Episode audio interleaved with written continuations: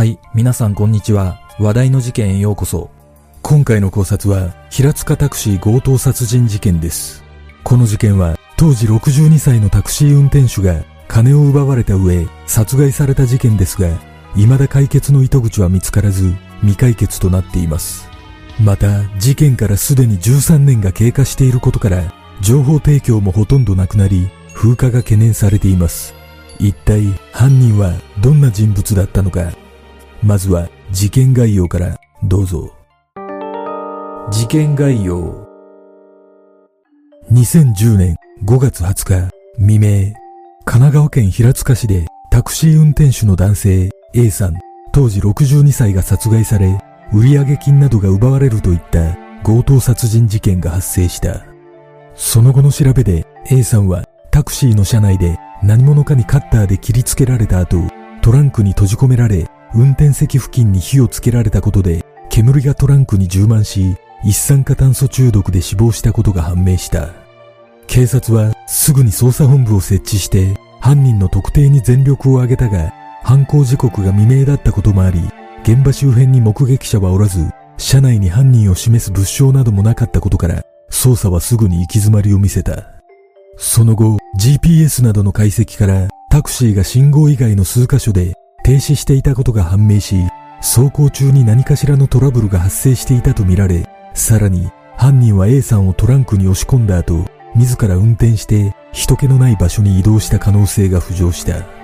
これらのことから捜査本部は犯人に土地勘がある可能性が高いとみて調べを進めたが、現在も有力な情報はなく未解決のままとなっている。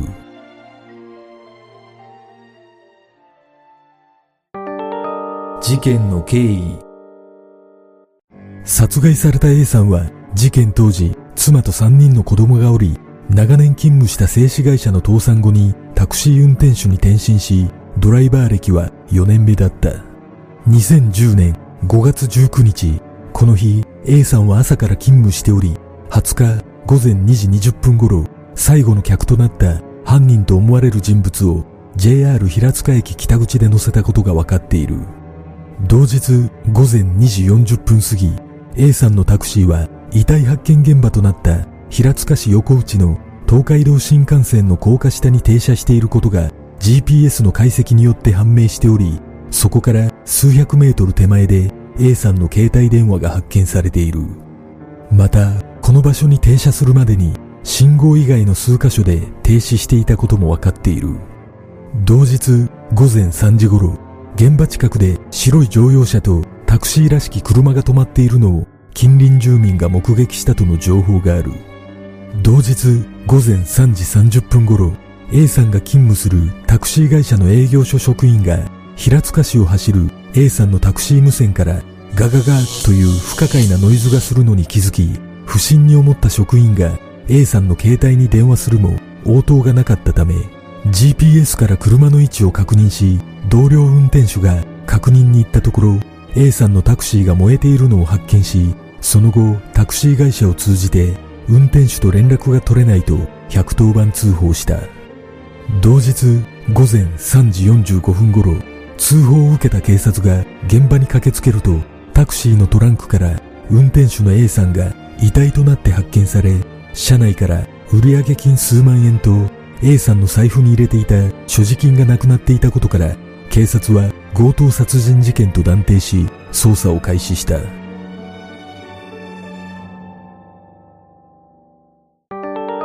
現場の状況。遺体が発見された現場は農道からつながる未舗装の道路の高架下で周囲は草木が生い茂り昼間でも暗く近くには高圧線の鉄塔が並んでいるなど人があまり近づかないような場所で事件当日は未明から小雨が降っていた。トランクの中から発見された A さんの遺体は横向きに入れられており首の左側にカッターで切られたとみられる傷が複数あり中には深い傷もあったが致命傷とはならず死因は一酸化炭素中毒だと判明し死亡推定時刻は20日午前3時頃とみられている。また A さんの両手や腕には抵抗した際にできる防御層が残されており着衣に乱れはなかったが事件当日は雨が降っていたにもかかわらず泥などの付着が少なかったことから単独犯ではなく複数犯によってトランクに入れられた可能性が指摘されている。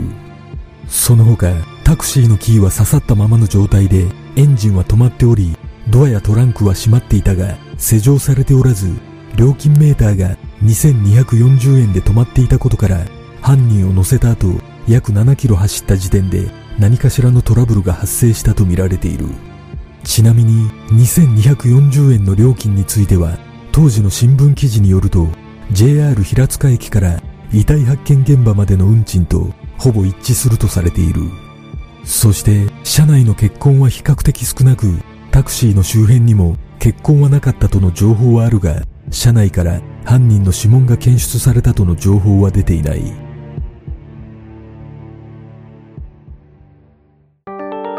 警察の捜査。捜査本部は売上金などが奪われていたことから強盗殺人事件として複数犯の可能性も視野に入れた捜査を進め2020年までの間に延べ1万7900人の捜査員を投入し約5000件の聞き込みを行ったが有力な目撃証言や物証はなく現在は全く情報提供がない状況が続いている。現場の状況などから犯人には土地勘があり人気のない現場付近まで誘導したとみられているがなぜ運転席周りに放火する必要性があったのかは分かっておらず結果的に A さんは煙によって死亡しているため明確な殺意があったのかについても分かっていない。また警察は怨恨の可能性についても調べを進めたが A さんの家族が把握しているトラブルはなく職場でも目立ったトラブルなどはなかったことが確認されたため強盗目的の場当たり的な犯行との見方が強いが犯人像を伺わせる痕跡などが一切発見されていないことから一部では計算し尽くされた犯行との見方もある。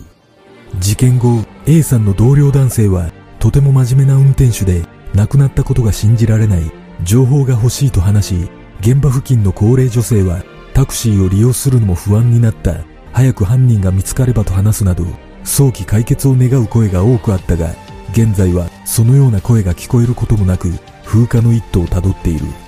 捜査本部は今一度地域の皆さんに記憶を呼び戻していただき事件に関係するどんな情報でも結構ですので寄せていただきたいと訴え被害者の無念を晴らすまで徹底的に捜査を続けていきたいと決意を新たにしているが捜査員の中には事件に直接結びつく情報がないため危機感を募らせる者もいるなどこの事件を風化させないための難しい局面を迎えている。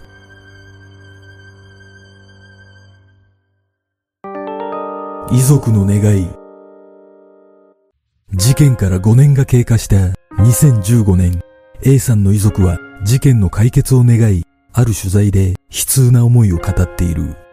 A さんの妻は無口で優しく真面目な夫だったと語りタクシー会社に転身した際 A さんは平塚市周辺の有名店や建物を綿密に調べ日々の仕事の記録をこまめにメモするなど人柄そのままの仕事ぶりだったとされ真摯に取り組んでいたからこそこういう目に遭うのは理不尽な気がすごくしますとも語っている。事件後には長女が成人し次男の就職や結婚などもあったが A さんの時間は5年前で止まっていることから子供の成長や家族が増える喜びがわからないままとなってしまい病気ならまだ諦めがつくが突然の強行でこのようになったことが辛いとの思いを吐露している。事件当時美術大の4年生だった次男は卒業制作の内容を変更しわずか数万円の現金と引き換えに命を奪われた父親の姿を1円や500円硬貨で表現した作品を制作し父親の無念を伝えている。また A さんの妻はやったことは誰も見ていない。でもその人の心の中にはずっと残っているその人が生きていく限りたとえ捕まらなくても罪としてずっと背負っていくことになると語り現在も犯人の逮捕を願い続けている。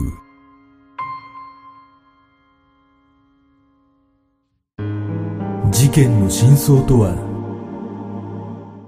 この事件は夜間に勤務するタクシー運転手の危険性が再度認識されることになり運転手の安全を守る対策が急務となった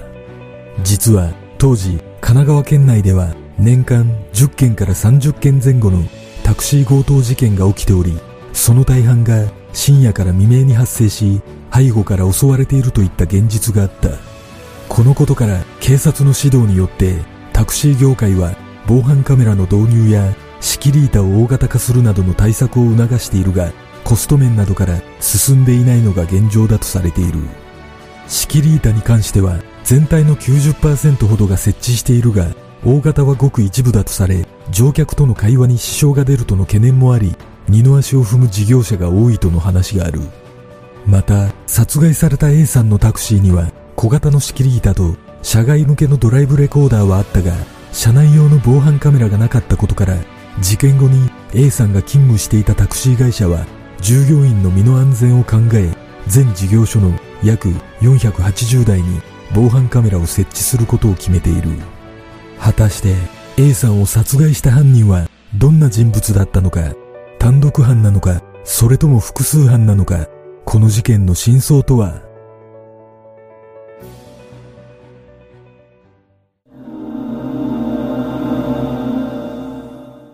私がこの事件を見て感じたことは2002年3月に起きた篠崎ポンプ所敷地内タクシー運転手強盗殺人と2006年12月に起きた函館市タクシー運転手強盗殺人に手口がよく似ているということです。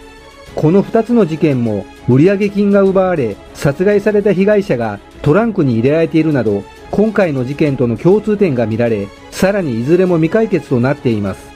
このようなタクシー強盗殺人事件はおそらくほとんどが流しの犯行と思われ犯人像の絞り込みは非常に難しい印象があるため今回の平塚市の事件も全く面識がないことから捜査が難航していることが予想されます。ただこの事件で一つ気になることは犯人はなぜ運転席付近に火をつけたのかということです。実際に車を見ていないので想像がつきませんが運転席付近だけを燃やしたかったのか全てを燃やすために運転席付近に火をつけたのかそのどちらかによって意味合いが変わるためそのあたりは非常に気になります。しかし火をつけることによって発見が早まる可能性があるため火をつけざるを得ない何かしらの物証が車内に残ってしまったと考えるのが自然だと感じます。いずれにしてもタクシーが放置されていた現場から推測すると土地勘のある人物が犯人なのかもしれません。この事件は事件当日午前3時頃に現場付近で白い乗用車とタクシーが止まっていたとの目撃情報がありますが現場は未舗装の道路だったことから実際に2台の車が止まっていたとすれば多少の小雨が降っていてもタイヤ痕などが残っていた可能性が高いのではないでしょうか。しかしそのような情報がないためこの目撃情報の信憑性は低いと感じるとともに現場から犯人の足跡が検出されなかったのか非常に気になります犯人は A さんの携帯を奪っていないことから顔見知りではないと思われ現場の状況的には土地勘のある人物が浮上しますが、地図などで下調べをした上で犯行に及んでいる可能性もあるため、土地勘があると決めつけるのは少し危険な気がします。また、無線センターに通じる緊急通報装置が使われた形跡がなかったとの情報があるため、おそらく犯人は金を出せなどの脅し文句を言うこともなく、いきなりカッターで A さんの首を切りつけたのではないでしょうか。そしてこの事件の犯人を割り出す唯一のヒントは運転席付近に放火されていたことにあるような気がします A さんの両手や腕には防御層が残されていたことから犯人も怪我をしていた可能性が考えられ運転席付近に血痕が残されていた可能性もあるため犯人は血痕を消すために火をつけたと考えるのが最も自然だと感じます。だとすれば手などに怪我を負っていた人物というのが犯人像として浮上するため事件当時怪我をしていた人物に心当たりがある人の情報を募ることでこの事件は解決に結びつく可能性があるような気がします。皆さんはどんな考察をするでしょうか？